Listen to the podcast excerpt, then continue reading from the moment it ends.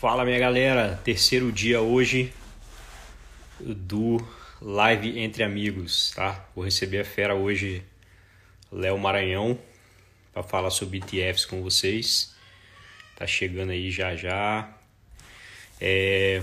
Bom, aproveitar aí que a gente não, não começou para valer a live, né? Lembrar vocês que nessa semana de lives nós estamos também é, incentivando as pessoas a fazerem doações lá para o Asilo dos Idosos de Vitória, tá? Lá na minha bio você consegue encontrar o diretamente tá? para a página de doações. Tá? Então, várias pessoas estão contribuindo, já estão é, me mandando. Fala, Léo. Beleza? Tudo bom? Como é que tá? Tranquilo. Você tá no Brasil ou tá no exterior? Tô, tô no Brasil, tô em Curitiba. No Brasil. Ah, show de bola. Tô aqui lembrando a galera de fazer lá o, as contribuições, né? É, Isso. E aí, pessoal, quem, quem quiser participar do nosso grupo lá no WhatsApp, no qual a gente está disponível lá para poder tirar dúvidas durante essa semana de lives, é só me mandar o comprovante inbox, né, que é bom até que a gente tenha um controle de quanto a gente conseguiu impactar em termos de, de doações. E, e aí a gente coloca vocês lá no grupo do WhatsApp, tudo bem? É isso aí. Ótima iniciativa, inclusive, né? Parabéns aí pela, por ter to, tomado a frente desse projeto. E muito Valeu, obrigado, já agradecer, né, pelo convite e pela oportunidade aí de estar sempre compartilhando a, a, a nossa experiência com cada vez mais pessoas, né? Sim, show de bola. É isso aí. E esse assunto hoje é um, um assunto que, que, pô, me intriga muito, porque é uma coisa que eu tenho é, me dedicado muito a estudar ultimamente, entendeu? Sobre ETFs. E aí, pô, hoje eu, eu sou aluno também, né? Eu sou aluno aí é para aprender sobre isso aí, tá bom? Show de bola. Show de bola.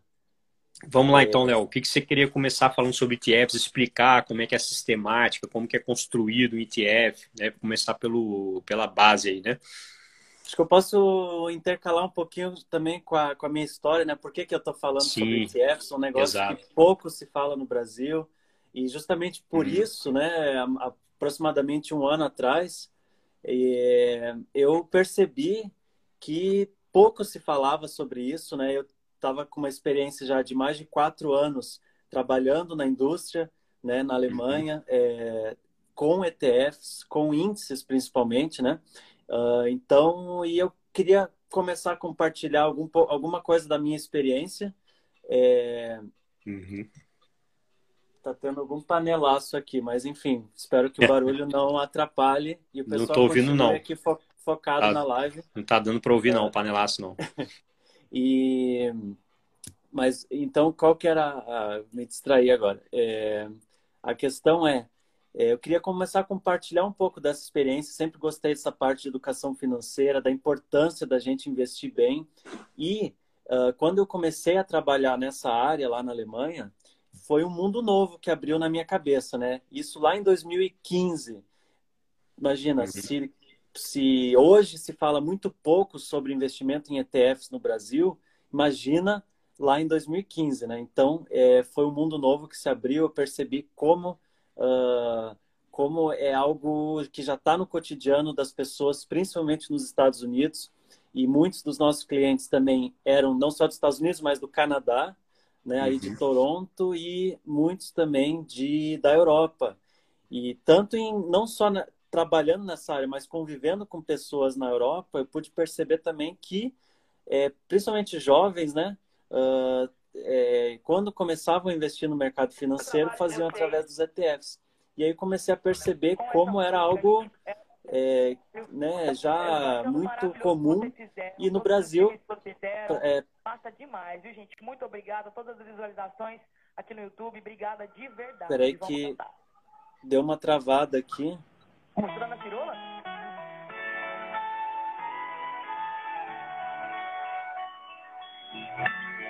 Eu tá dando alguma interferência aqui com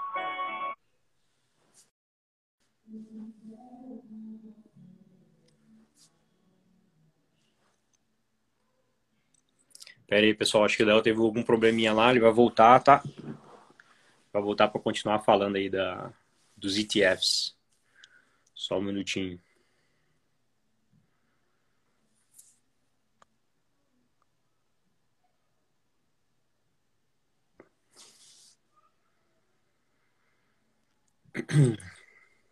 Opa. Vamos lá. Não sei o que aconteceu, deu. Parece que deu alguma interferência no YouTube aí, mas enfim. Uhum. É... Então, essa foi a grande sacada que eu tive. Pouco se falava sobre ETFs, eu via como algo muito importante, porque é uma forma muito prática, muito simples, muito eficiente das pessoas investirem. E eu comecei a compartilhar isso é, para os brasileiros, né? Porque pouco, pouco se falava. Uhum. Começou a rolar um sertanejo. Pois é. Parece que tá tendo a live. isso, eu não acho que é, não sei, enfim, não sei o que aconteceu. Vai, acho...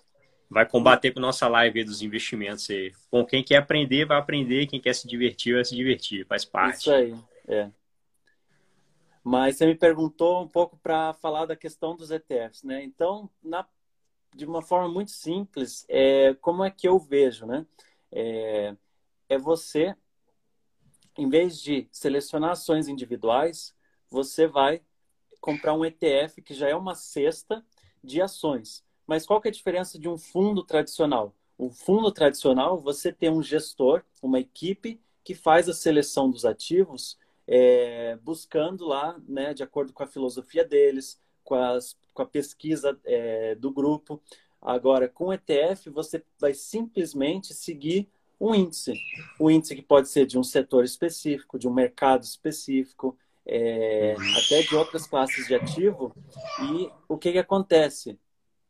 É, como não tem essa gestão ativa, né, como não tem uma tomada de decisão de um gestor, o custo acaba sendo muito baixo. E uhum. a gente sabe do benefício, né? A gente sempre fala do, da, do poder dos juros compostos, né? É, uhum. É, no longo prazo. É, mas isso também acontece no, na questão de custos. Então, 1%, 2% que seja, é, ao, em um mês, em um ano, pode parecer muito pouco. Mas se você pegar o poder dos juros compostos, nos custos também, e botar uhum. lá para o longo prazo, cara, 2% faz uma diferença brutal, né? Com certeza. Então, é, essa é uma das principais coisas que, inclusive, o Warren Buffett, ele falou muito quando ele fez a defesa dele dos fundos de índice, né? Que é principalmente que ele falou a questão dos custos, que uhum. no longo prazo os custos fazem uma diferença muito gigantesca. Então, é, né, é você investir em um ativo que já é uma cesta de ações, é muito diversificado, né? Se for pegar os ETFs mais tradicionais, você está lá pegando, por exemplo, o índice SP500, que você já né, é, é, automaticamente já está exposto em, nas 500 maiores empresas dos Estados Unidos de uma forma simples, de uma forma né, já muito bem diversificado e que para muita gente já é o suficiente, não precisa querer uhum. inventar uhum. muito além disso, né? Eu Sim. sempre bato na tecla que investimentos, é, né, a pessoa ela vai, ela vai ganhar dinheiro com o trabalho dela, com a carreira dela. Então, se é ela focar muito em querer ganhar dinheiro dentro do mercado financeiro, pode, ela pode estar no foco errado. Ela, uhum. Se ela foca no que ela é boa, no que ela ganha dinheiro, no negócio dela, na profissão dela, ela vai ganhar mais dinheiro e com isso ela vai poder aportar mais dinheiro no mercado financeiro e no longo prazo isso vai ser o que mais vai fazer a diferença para ela, né? Uhum. Então, você dedicar X horas por mês, vamos supor, para estudar lá as ações e tudo mais. É, se você vai te trazer um resultado tão superior do, do que simplesmente investir no, no mercado uhum. e você focar esse, esse, tempo no que realmente importa, seja no teu próprio trabalho ou inclusive no lazer, na família, né? Então Sim. essas são algumas coisas que eu gosto de pontuar assim na hora da, das pessoas começarem a investir. É isso aí. Bom, show de bola. E tem a questão também que me intriga muito, Léo, é a questão da aleatoriedade, né? Porque assim, até onde vai a capacidade humana de enxergar, por exemplo, novas magalus da vida, né? Que vão desvalorizar estrondosamente em pouco tempo. Por mais que a gente estude, né, e analise uma empresa, para onde que a empresa está indo e não sei o que, não sei o que, a gente acaba é, ficando é, acaba sempre perdendo aquela oportunidade extraordinária, né, que está fora da nossa carteira, não sei o quê.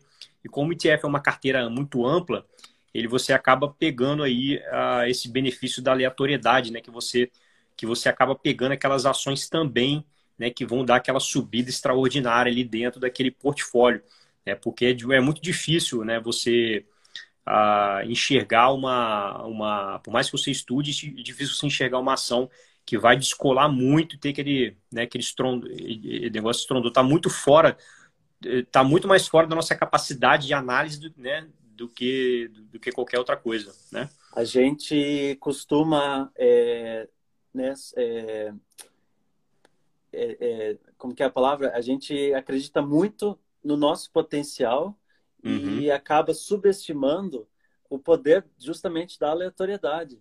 Então, muitas vezes, uhum. e, e, os últimos dois anos eu acho que são um exemplo muito claro disso, né, de fases de crescimento muito forte do mercado, que muita gente começou a ter resultados positivos e uhum. já cria aquela autoconfiança que sabe o que está fazendo, que, já, que é muito bom, daí já compara uhum. com a carteira do amigo, enfim, é, sendo que em muitos casos você tem ali um quesito sorte, você tem um quesito da aleatoriedade, uhum. então o investidor ele tem que ser humilde também em saber que ele não sabe tudo, que ele não não é, não vai conseguir é, é, é, resultados tão acima, principalmente se você for pensar de forma consistente ao longo de décadas, né? Uhum. Você acerta uma vez uma Magazine Luiza, é, primeiro que você olhar para o passado é muito fácil, né? Uhum. Você vê o resultado, ah, putz, se eu tivesse investido, mas, pô, se tivesse, né? E quanto tempo você ia ter mantido? Ela ia começar a subir, subir, subir. Quem disse que você não ia querer yeah. vender? Então. Exato, é, também tem isso. E, e, você conseguir achar isso de forma consistente ao longo de muitos, muitos, muitos anos, né? nem os grandes gestores equipados dos, dos principais recursos de terminais de Bloomberg, do, do, de análises, enfim, eles conseguem fazer isso de forma consistente ao longo de décadas, né? Então, uhum. essa questão da aleatoriedade, e eu gosto muito daquele perfil do Instagram que é o Monkey Stocks. É, o né? Monkey Stocks. O Monkey Stocks, eu não sei como é que tá a, a, a carteira dele agora, né? A carteira dele esse ano. Mas ano passado, né, para quem não sabe, o Monkey Stocks, ele, ele basicamente ele está botando em prática um conceito já de muitas décadas que que o Burton Malkiel, que escreveu um livro chamado A Random Walk Down Wall Street, vou até escrever aqui, que é um livro uhum. muito bom, pena que não está traduzido em português, mas para quem souber inglês ou espanhol tem disponível. É... E ele fala que uma, um macaco vendado é, atirando dardos num, num jornal de, de, Na época, né, as cotações vinham, uhum. décadas atrás, vinham em, em, em jornais é, um macaco vendado atirando dardos, ele vai conseguir escolher uma carteira tão ou até mais eficiente do que é, gestores profissionais. Então, uhum.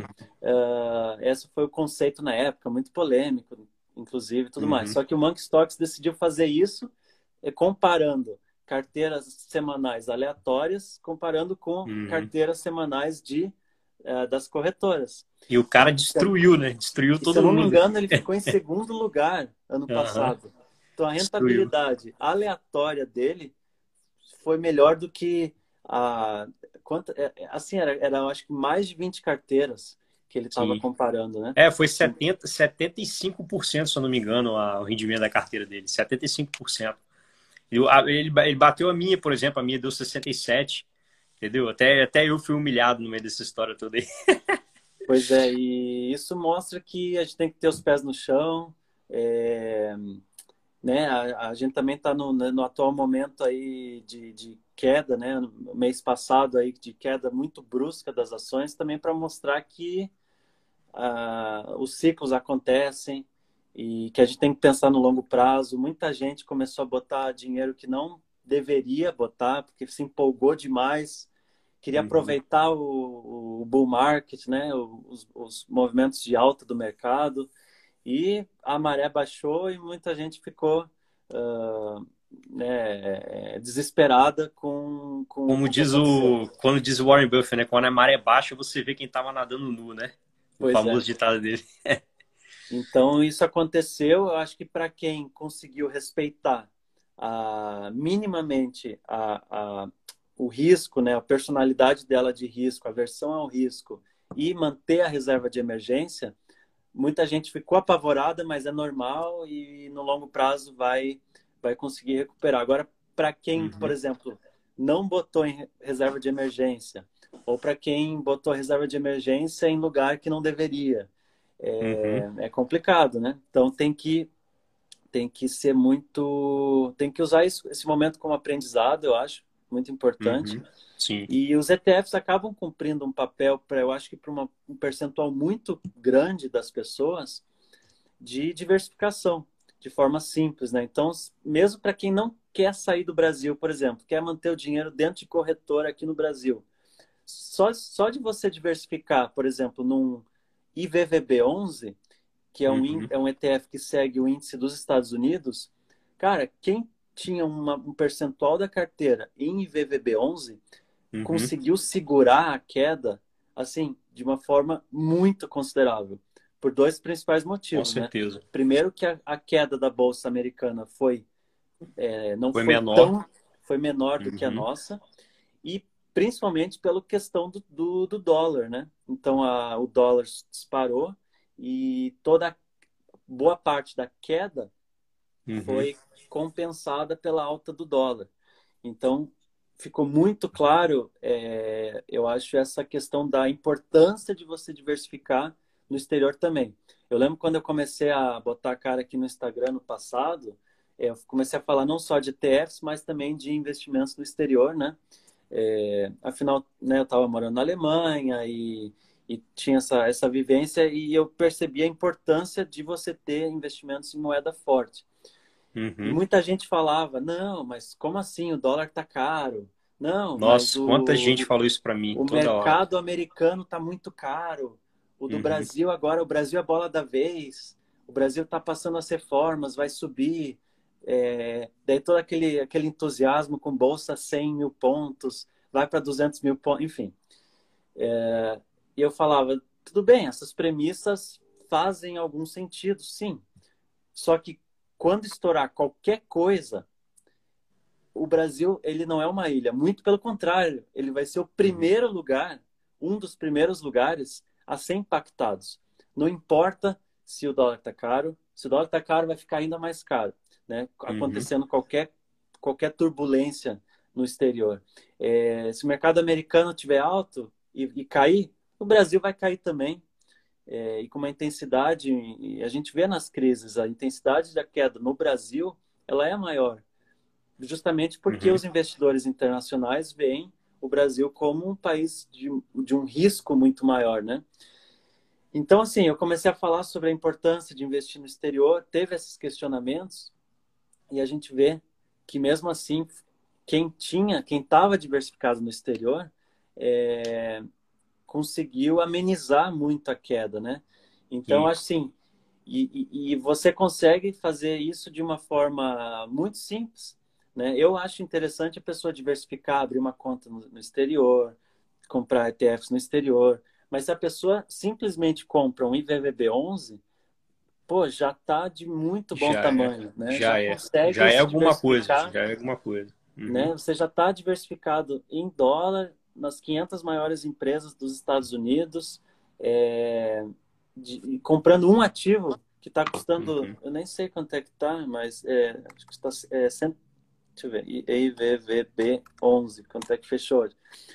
151 reais, uhum. o cara já está diversificado em, nas 500, 500 maiores empresas dos Estados Unidos. Então, esse acho que é um, um dos maiores benefícios do ETF. É você uhum no nosso caso agora, com 151 reais, você conseguir diversificar nas maiores empresas dos Estados Unidos de uma forma muito simples. Abre a tua corretora, digita o código e comprar e pronto, né? É, eu costumo falar que, que com três ETFs você consegue diversificar de forma muito ampla, pegando todos os estilos, digamos assim, né? Se você tiver, por exemplo, Small 11, Divo 11 e VVB 11, você já está ultra mega diversificado e, e é, posicionado estrategicamente em diferentes, é, é, em diferentes estilos, né? Porque small caps é, tem aquela coisa de que quando o mercado está subindo, os small caps né, geralmente sobem acima da média, mas quando cai também cai acima da média, né? Porque são empresas mais frágeis. Você tem o Divo 11, que são as empresas boas pagadoras de dividendo, ou seja, você equilibra a coisa, né? E ainda você tem o IVVB 11, né, que está exposto ao exterior, ou seja, só nessa fatia sua que você determinou que vai para a renda variável, se você tiver esses três ETFs aí, você já está muito bem posicionado. Fora os ETFs também do exterior, que inclusive é uma coisa que eu acho que falta no Brasil, que são os ETFs do, dos fundos imobiliários do exterior, que são os REITs, uhum. né?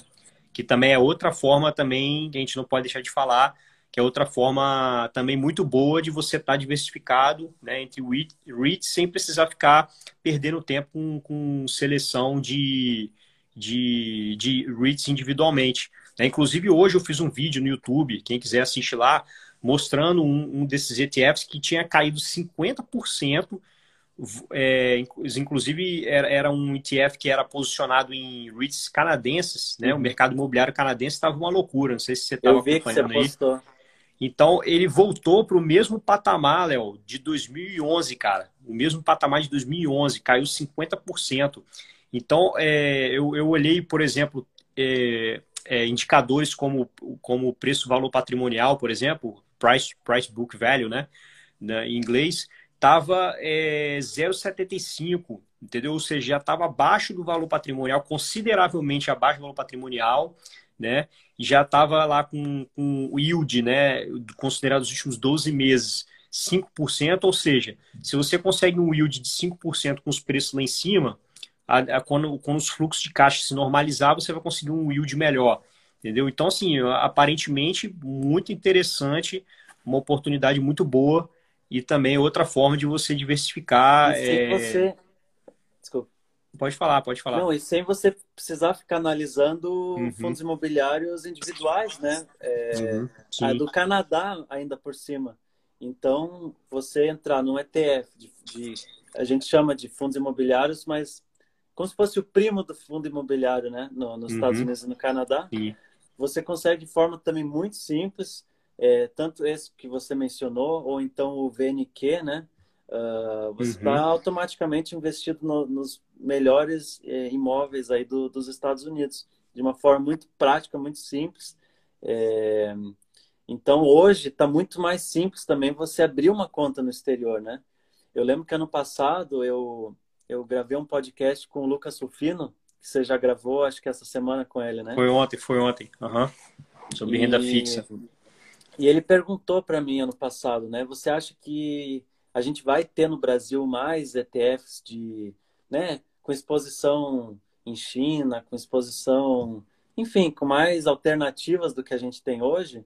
Eu pensei, olha, eu acho que o brasileiro vai começar a investir cada vez mais em ETFs de diferentes né, mercados, de diferentes estratégias, é, não necessariamente dentro do Brasil, porque está cada vez mais fácil você abrir uma conta numa corretora dos Estados Unidos hoje, né? Uhum. Então, esse bloqueio que muita gente tem de, de, tipo, ah, vou abrir uma conta no exterior, é complicado, ou é muito burocrático. Cara, tá cada vez mais simples isso.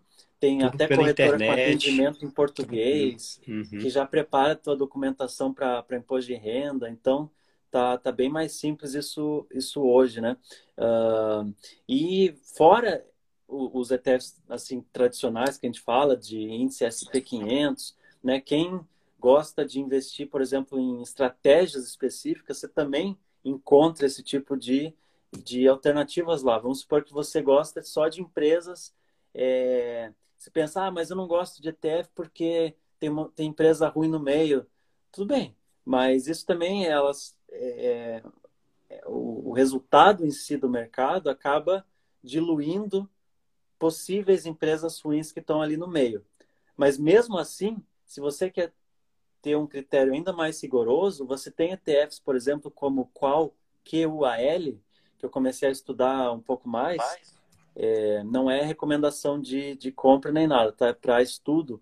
Mas, por exemplo, ele seleciona as empresas é, de acordo com se ela está tendo lucros consistentes e sólidos ao longo dos anos, se ela não é uma empresa que está endividada, ou seja, que ela tem uma alavancagem baixa.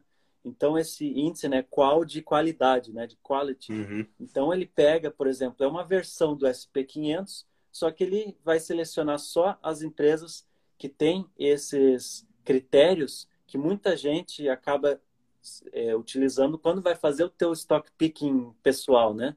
Então, se você também não quer é, fazer stock picking e quer selecionar só esse tipo de empresa, você também consegue.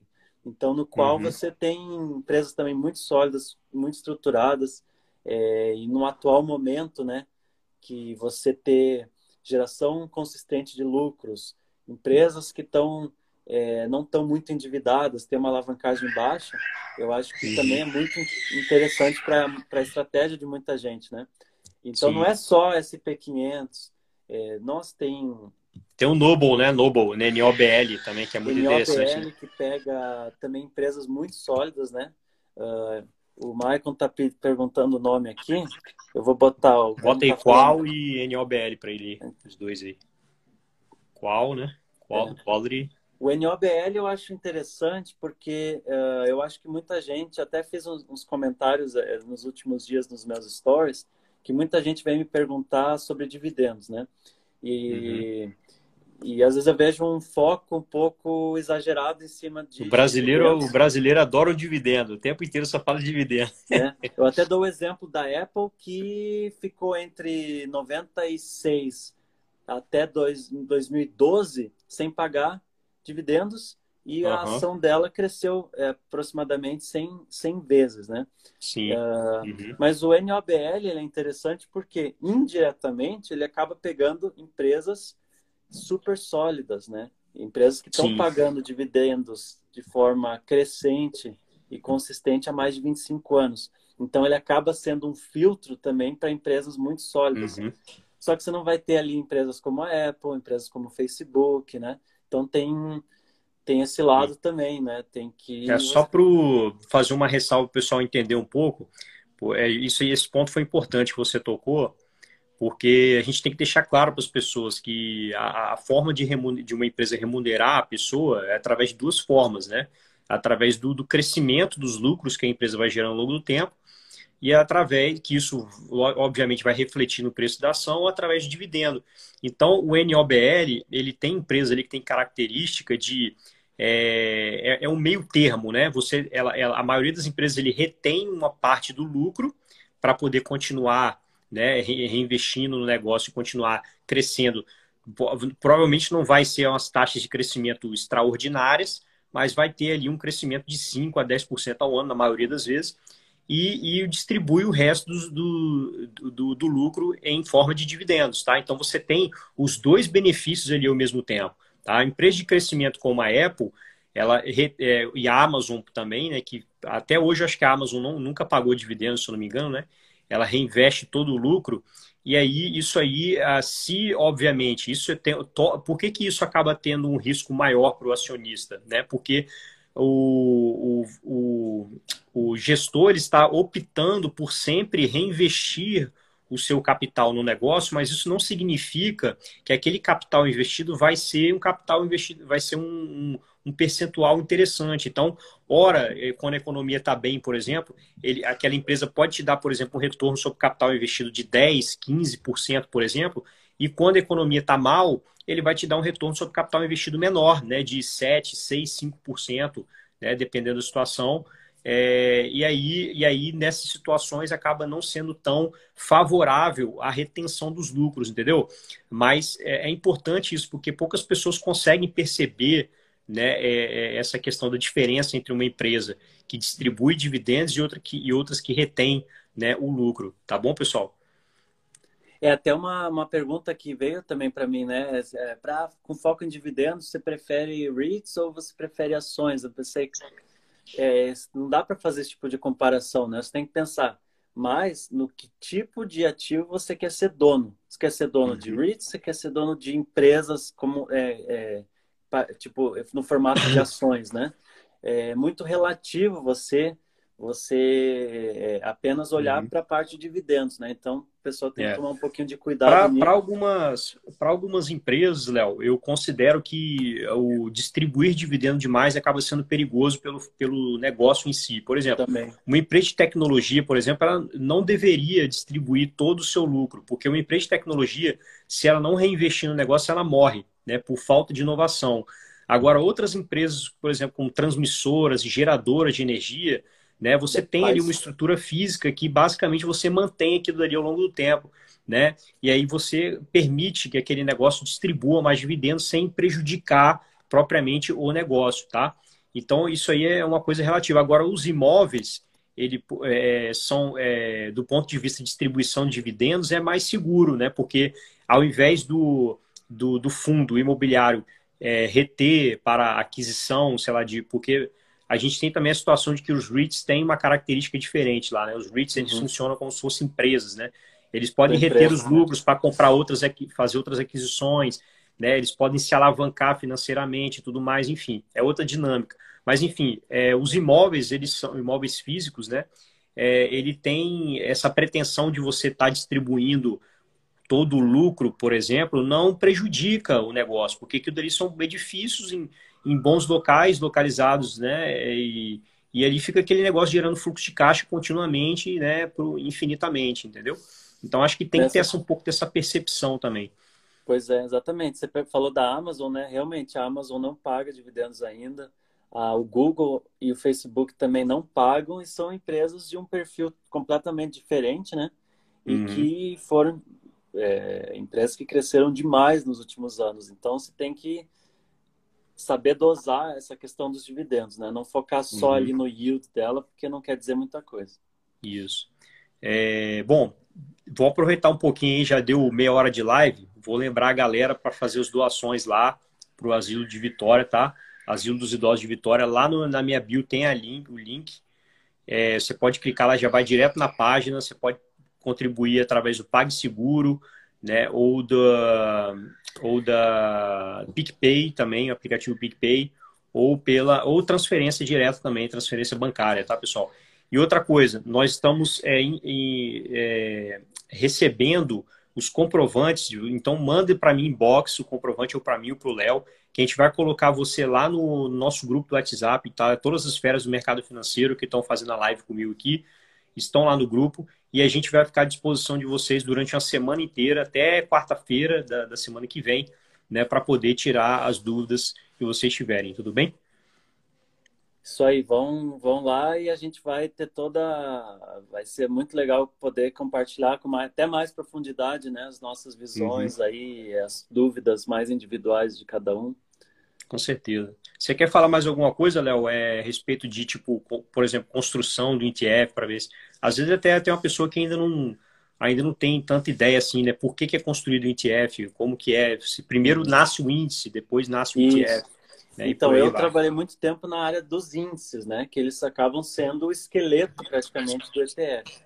E eu acho que o mais interessante de, ser, de mencionar é que o, o ETF ele segue um índice, né, como já foi falado, que, por sua vez, ele segue uma, uma sequência de regras pré-determinadas. Então, realmente, não tem ali a mão de um gestor fazendo, é, tomando decisões, né? É uma série de regras que foram definidas anteriormente. Por que, que isso é bom? Tá? É bom por, primeiro, a gente já falou da questão dos custos, porque basta você seguir o que o índice está sendo feito, né? Você reduz custos, você não precisa ter uma equipe gigantesca, pesquisa, né? Toda uma, uma área de research fazendo pesquisa. Você não tem é, e que aliás é um setor, né? Que, que tem muita muita pompa, muita também muita é, um status muito poderoso dentro do mercado financeiro, né? Uh, então tem certos custos ali que também é porque o cara tem uma a sede dele no lugar no prédio mais chique de Nova York, coisas assim, né? E uhum. que acaba, né? Não existe almoço grátis. Isso é custeado por quem? Pelos investidores através das taxas de administração. Uhum. É, e ele traz transparência e previsibilidade. O mercado hoje em dia ele está cada vez mais atrás de transparência, cada vez mais os investidores também querem ter uma certa previsibilidade. Então você sabe que tendo o índice do SP 500, é, né, um ETF tipo o próprio IVVB11 ou o VOO lá nos Estados Unidos, você, você não sabe que quais serão as empresas daqui cinco anos, mas você sabe que aquela série de regras vai ser cumprida, que é basicamente as 500 maiores empresas negociadas nos Estados Unidos. Se você entra num índice de uh, do, do, do, setor de dividendos, né, da, da, da estratégia de dividendos, daí ali a gente tem vários estilos. Se pegar o NOBL, a gente sabe que ele começa com lá o universo de ações dos Estados Unidos, vai restringindo através da série de regras, né? Não tem, de novo, não tem tomada de decisão. Ele vai tirar tudo quanto é empresa que não está pagando dividendos é, por pelo menos 25 anos ou mais. Tem toda uma série de regras, né? E uh, o próprio peso de cada ação dentro do, do ETF vai ser também por uma questão de regras. O NOBL ele deixa em pesos iguais. Já tem outros, uh, é, outros ETFs de dividendos que vai ser baseado no tamanho da empresa. Então, quanto maior a empresa, maior o peso dela dentro do portfólio. Outras que vai ser baseado no próprio dividendos. Então, empresas que pagam mais dividendos vão ter um peso maior proporcionalmente dentro do portfólio. Então, isso dá essa segurança para o investidor, que ele sabe que a estratégia que ele decidiu vai ser cumprida ao longo da vida da, daquele ETF, né? Então, às vezes, se você entra num, num, num fundo é, de um gestor ativo, você está confiando na gestão dele, mas você não sabe exatamente quais serão as, as estratégias que ele vai tomar, né?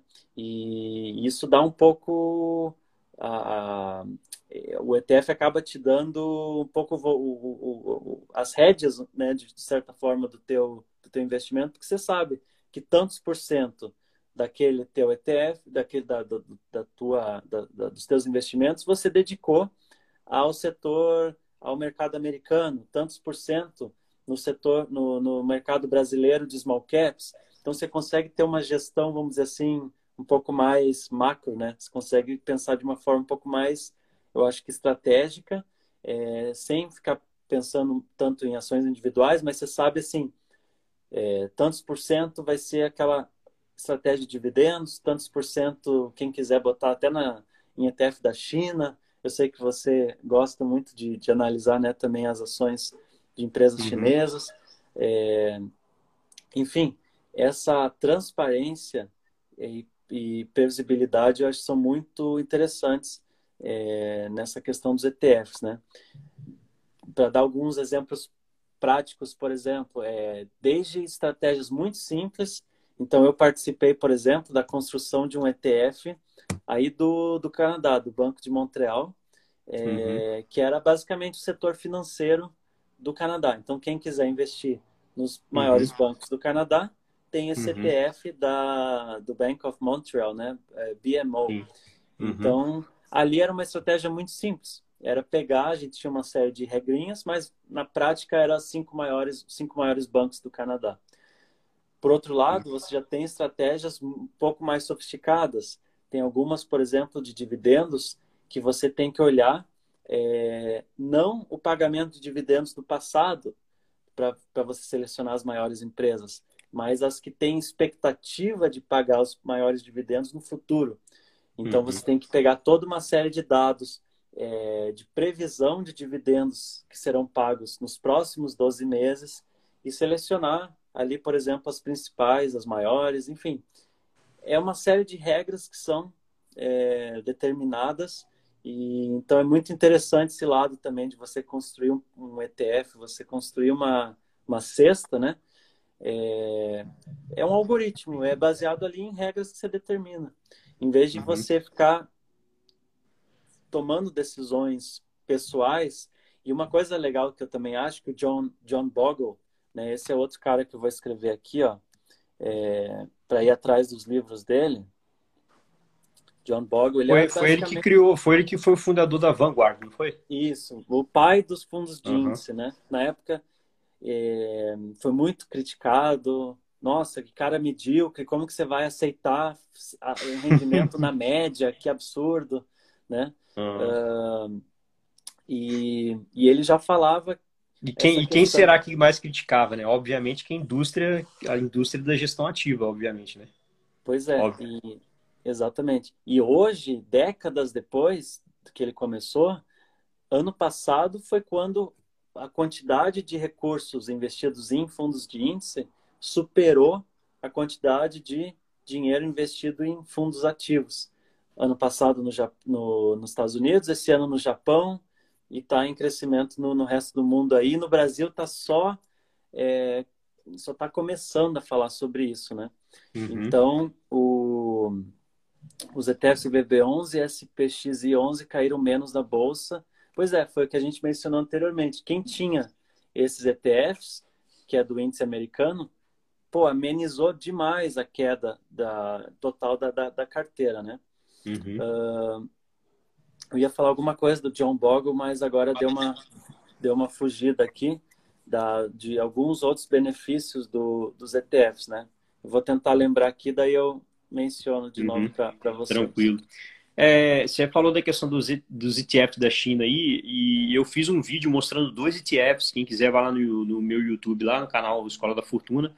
Eu mostrei um que era de small caps da China e outro que era de large caps. O problema é o seguinte: é por isso que é importante você pelo menos dar um filtrozinho, né, antes de você escolher um ETF, entrar no site mesmo lá da Vanguard ou da, ou da BlackRock, né, que são as duas, duas das maiores emissoras de ETF e aí você é, dá uma olhada para ver como está a construção, né? o breakdown, né? a construção do, do, do, daquele portfólio ali.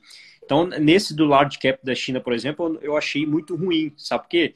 As du duas empresas representavam 30% do portfólio, que era o Alibaba e, e a Tencent, né? que são é. as empresas que têm um valor de mercado absurdo, né? gigantesco lá na China, e as duas juntas representavam 30%.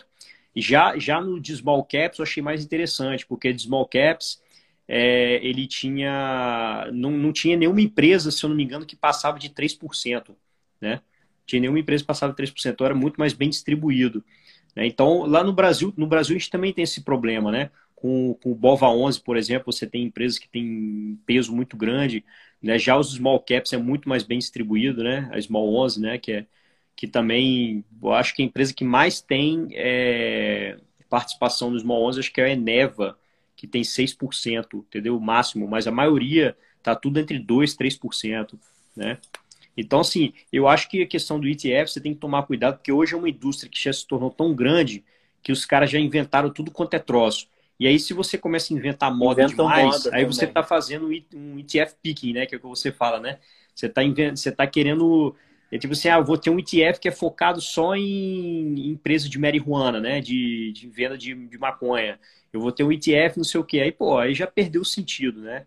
Aí você vai ter, é mais fácil você é, ir para os índices mais amplos, ou pelo menos um, um, ETF como o Noble, né? O NOBL, que, que pelo menos pega uma, uma coisa um pouco mais ampla, mais é, os critérios não são tão tão estreitos quanto selecionar ações de um setor específico. Você fica completamente exposto, né, quando você aplica no ETF que é de um setor só. Você fica completamente exposto àquele setor ali, ainda mais quando se trata de um setor novo, né, como é o setor de marihuana, que tem tantas incertezas em relação ao futuro desse negócio, né?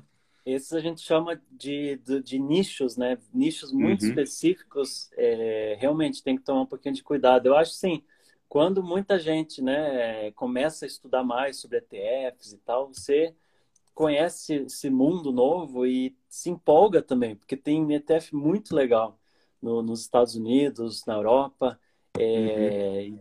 assim, que, que você fica animado e investir em várias, e realmente te dá essa, essa tendência de querer fazer um ETF picking, né? E, então vem algumas pessoas às vezes no meu inbox e falam, ah, o que, que você acha de uma carteira com esses ETFs, daí me passa uma lista assim de 5, 6, 7, 8 ETFs. Eu penso, cara, calma, começa com um. É. Aos pouquinhos vai adicionando outros, né? Exato. ETF é para simplificar a vida, não para para poder complicar mais ainda, pô. E outra coisa, é, se você tem um ETF tipo VOO, que é do S&P 500. Daí o cara também vem falar, não, que tal o teu VO e o QQQ, que é de tecnologia, que é só da Nasdaq, né? Uhum. Então, tem que tomar cuidado. Por quê? Porque o, da, o, o, o índice S&P 500, as maiores empresas, são as mesmas da, do QQQ, que é Uhum. Microsoft, Sim. que é Apple, que é Amazon, que é Facebook, que é Alphabet, Google, né? Exato. É, então, quando você junta dois ou mais ETFs, você tem que olhar a sobreposição das empresas também. Uhum. Então, se você tem, por exemplo, o S&P 500, ele já, é um, já tem um peso considerável em empresas de tecnologia. Se você adiciona mais um ETF de tecnologia, você vai Uhum. pesar isso ainda mais, né? Então, é... eu lembrei o que, que eu ia falar da questão do John Bogle, né? Que ele menciona também nos livros dele. Ah, você reduz, você reduz o erro, né?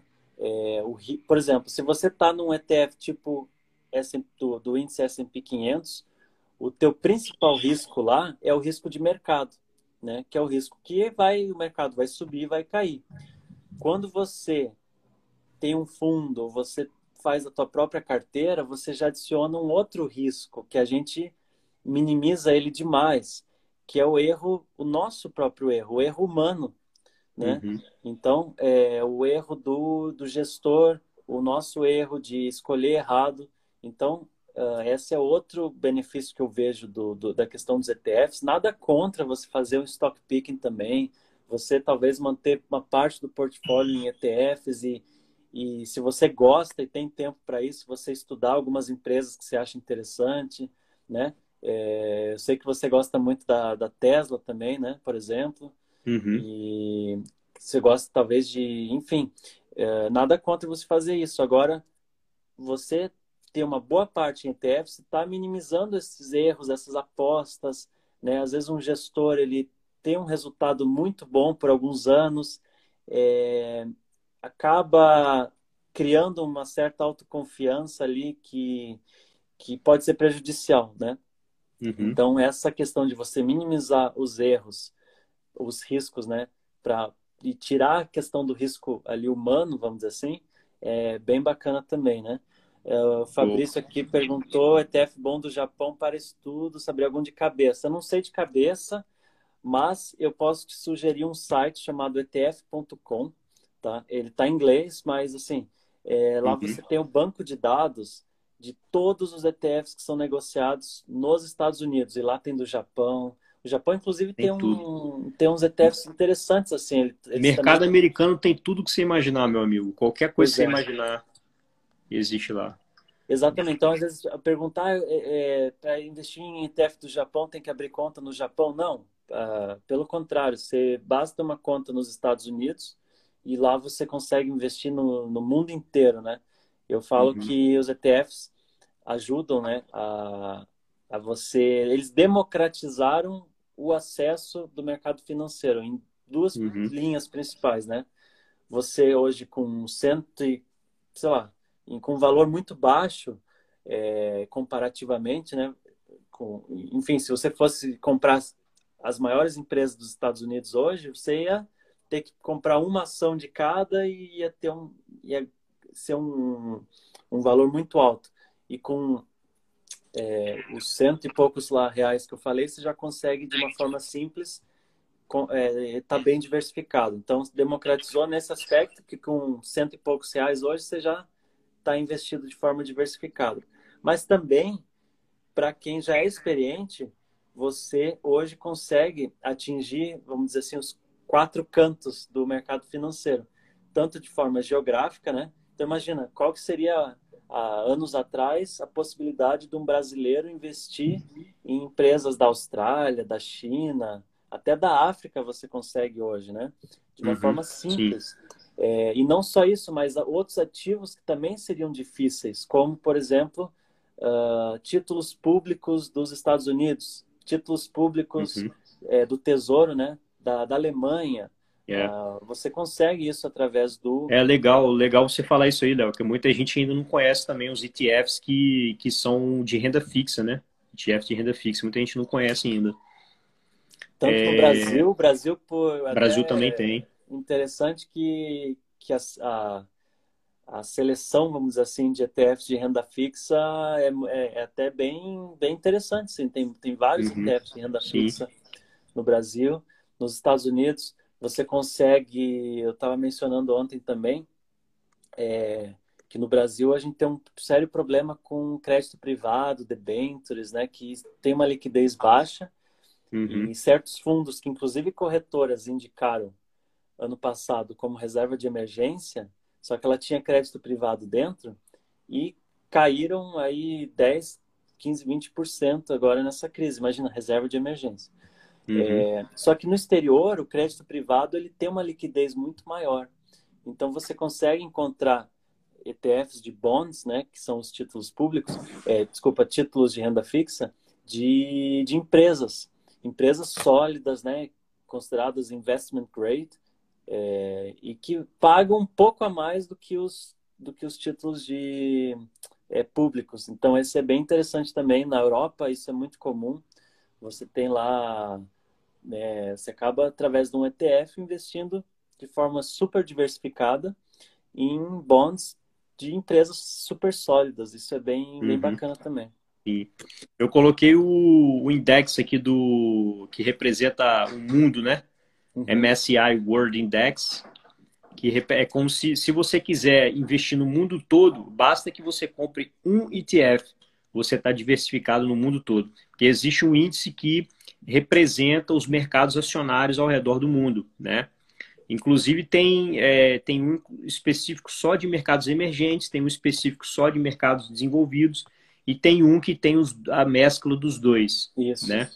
E, e aí você pode estar diversificado no mundo todo com apenas um ETF. Tá? Você vai ter, obviamente, que os maior, as maiores economias vão estar mais bem representadas, né? Se você pegar os Estados, Estados Unidos, Unidos, é mais e... que 50%. É mais de 50%, né? Porque ah, o mercado, pô, mercado financeiro americano é coisa de maluco, né? O mercado acionário americano é um é, volume pensar, monstruoso. Se for pensar assim no comportamento do, de investidores americanos, eles vão, de, uma, de um modo geral, investir muito mais no ETF do S&P 500, né? Uhum. Porque é o mercado local deles e é o maior mercado do mundo também. Então, assim, a, o grosso, vamos dizer assim, da, da, da carteira de quem começa a investir com ETFs lá é do S&P 500. Na uhum. Europa uhum. já é um pouquinho diferente, né? Porque a Europa, é, os países são muito pequenos, então você pensa de uma forma mais europeia. Só que mesmo assim, a Europa ele, ele acaba sendo um, um mercado que, por exemplo, os Estados Unidos é muito maior, né? A força do, do mercado americano. Então, o MSCI World ele é um índice muito usado na Europa, porque ali você tem uma, um peso grande em Estados Unidos, que é a maior economia do mundo, as maiores empresas do mundo. Você também tem um peso considerável em Europa, em moedas locais, né? Então, em, em franco suíço, libra e euro. E você tem também um pouco de Austrália, um pouquinho de Japão, um pouco ali dos uhum. mercados é, asiáticos e do, da, da, região do Pacífico, de mercados, é, economias desenvolvidas. Então, uhum. muito europeu, né? Se tiver alguém aí que mora na Europa, eu tenho até um IGTV falando sobre isso. É, o MSCI World é bem bacana, bem interessante, porque ele pega basicamente os, as principais economias do mundo inteiro, né? Uhum. Show de bola. É, bom, tá faltando uns cinco minutos, né, para acabar aí, basicamente. Se alguém quiser fazer mais pergunta aí, pessoal. Tem uma pergunta que a gente não respondeu do Michael. É, tem algum estilo de Small 11 lá fora? Cara, tem várias, tem, tem várias. várias. Você não tem ideia. Tem os index lá nos Estados Unidos, que é o tal do é, Russell, não sei o que, só que você pega várias, é, você tem Russell, sei lá, várias séries, né? 6 mil, 5 mil, não o sei o que, mil. O principal é o Russell 2000, né? Então, vamos dizer assim, o benchmark de small caps dos Estados Unidos seria o Russell 2000. Uhum. É, só que você tem também, na, dentro de do, do próprio small cap, você também tem o, os fatores específicos, então velho, né? Tem small cap velho. É, enfim, small, tem... tem growth, small cap growth, small cap velho, tem é. tudo que você imaginar, meu amigo. Todos os gostos e estilos, tem tudo lá. E se eu não me engano, acho que o Russell ele pega do fundo para cima, não é isso? Acho que é uma coisa assim. Então, quanto maior o número, acho que ele pega é, do fundo para cima. Então, tipo assim, as, dois terços pegando do fundo para cima, como se você colocasse a ordem decrescente, né? a ordem decrescente das empresas, do maior valor de mercado para o menor. Então ela quer ele pega aí, aí tem alguns ETFs lá que explicam, ah, pegamos os dois terços da parte de baixo, uhum. né, das empresas com maior valor de mercado, entendeu? E por aí vai. É, basicamente o Russell ele divide assim em mil e dois mil. Então mil uhum. são as maiores, então ali uhum. entra o S&P 500 e mais 500 e o 2000 então são as small caps, né? Então a gente considera que o, o S&P 500 seria large caps, daí tem uma uhum. intermediária ali e os 2000 seriam os small caps mesmo, né? É, uhum. lá, um pouco qual seria o maior risco das ETFs? Cara, o risco é o mesmo de você investir em ações individuais, né? Se você estiver pensando em renda variável, é você não achar que só porque está diversificado não vai cair, né? Porque uh... live da Marília, não tem live da Marília aqui não. Tá falando pra desligar porque tava no live da ele, ele não é obrigado a assistir, né? Ele não é obrigado a assistir, meu amigo. É só ir lá assistir ah, o live da Marília lá.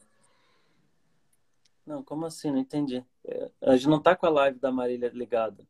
É, tá dando alguma interferência no teu. No, no, enfim. Não, acho que ele só tá sacaneando mesmo, acho. Que ele tá falando que, que a live tá rolando a live da Marília. Nós... Entendi. Tem pessoas tá assistindo tá aqui, a gente tá atrapalhando as pessoas que estão assistindo aqui. É, então, em questão de risco, é, os riscos são iguais. Eu falo que o ETF ele é uh, apenas uma cesta, é apenas o veículo, né? Então, você tem que olhar o que está dentro dele. É, o que está dentro do, do ETF. Se são ações, é o mesmo risco de ações. Se, forem, se for renda fixa, é o mesmo risco de renda fixa. A gente não falou dos ETFs de commodities, né? Então, tem ETF de ouro, ETF até de, de, de milho, e quem quiser investir também. Então, é, quais taxas de administração no Brasil e no exterior são aceitáveis? Olha, no exterior, principalmente nos Estados Unidos, você consegue investir a é, 0,03 por é, 0,03% de taxa de administração você tem ETFs. Então isso é quase zero, né? Agora uhum. no no Brasil ele é um pouquinho mais alto, mas está diminuindo, né? Então 0,30 0,24 são alguns que você consegue é, encontrar por aí, né? Quanto mais sofisticada for a, quanto mais sofisticada uh, for a, a estratégia, mais mais caro vai ser, né? Então, você selecionar o índice S&P 500 é, é, é mais simples, é o índice mais usado no mundo, então tem muita escala também, e eles conseguem fazer um preço praticamente zero.